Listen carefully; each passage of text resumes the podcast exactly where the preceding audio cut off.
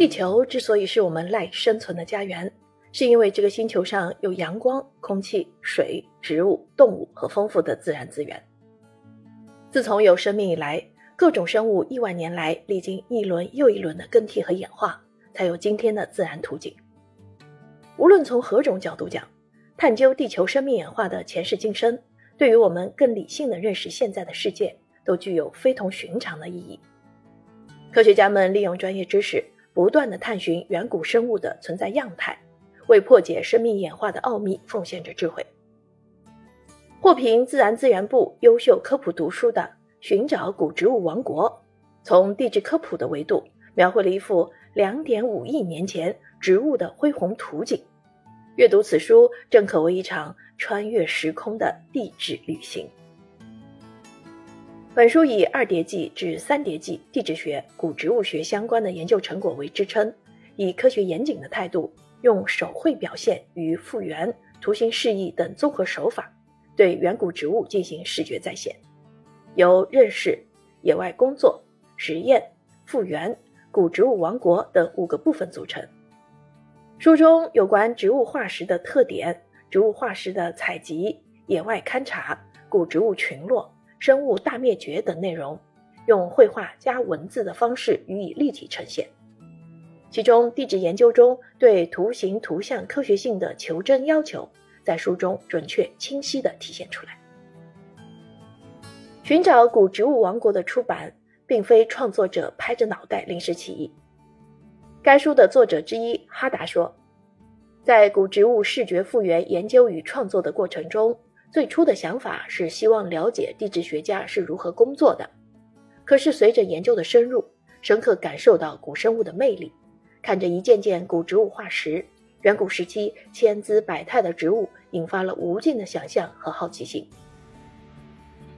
著名古生物学家、中国科学院院士殷洪福教授在该书的序言中写道：“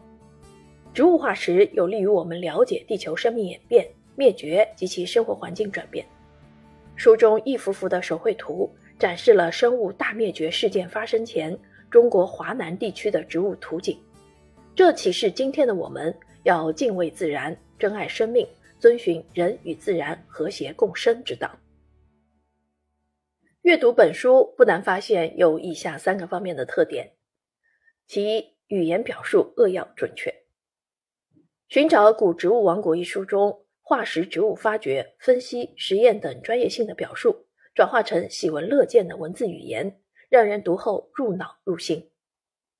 比如书中对于植物化石采集工作现场的语言表述，被以大幅插画作为衬托，选取关键词进行扼要介绍：开采大块岩石，观察化石细微结构，用罗盘测量，岩石取样，测量地层厚度等等。这种扼要的行文方式和当前新兴的网络短视频字幕有类似之处，可以看出书中对于专业文字的表述充分汲取了新媒体的好做法。再如修理植物叶片化石篇章中，若用文字展开表述，读者会越读越糊涂；而书中仅仅用两个页码的篇幅，捡重要的干货，配上恰当的插画。把复杂的化石修理问题清晰完整的讲得明明白白。当然，把复杂繁琐的科学问题用简要准确的语言讲清楚，是非常考验创作者对科学内容的把控力的。第二个特点，精美插画提升了科普品质。针对植物展开插画创作不是什么稀罕事儿，国内外均有经典之作。而对于已经灭绝的古植物创作插画，并且以精益求精的态度，一笔一笔地描画出来，彰显出创作者的科学领悟能力、艺术功底和创作定力。本书中三百多幅不同类型的插画，有的表现远古时代的山川风景，有的是植物化石及其古植物的复原图，还有的是古植物科学研究的工作图和过程图。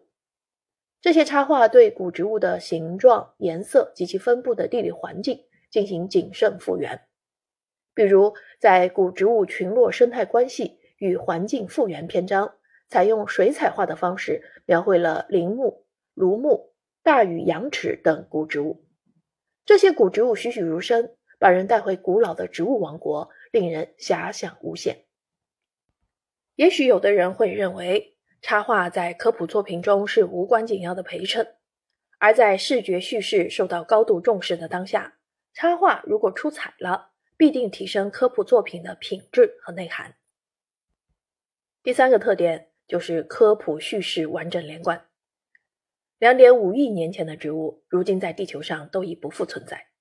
要想认识远古的植物，只能通过植物化石科学研究进行推导。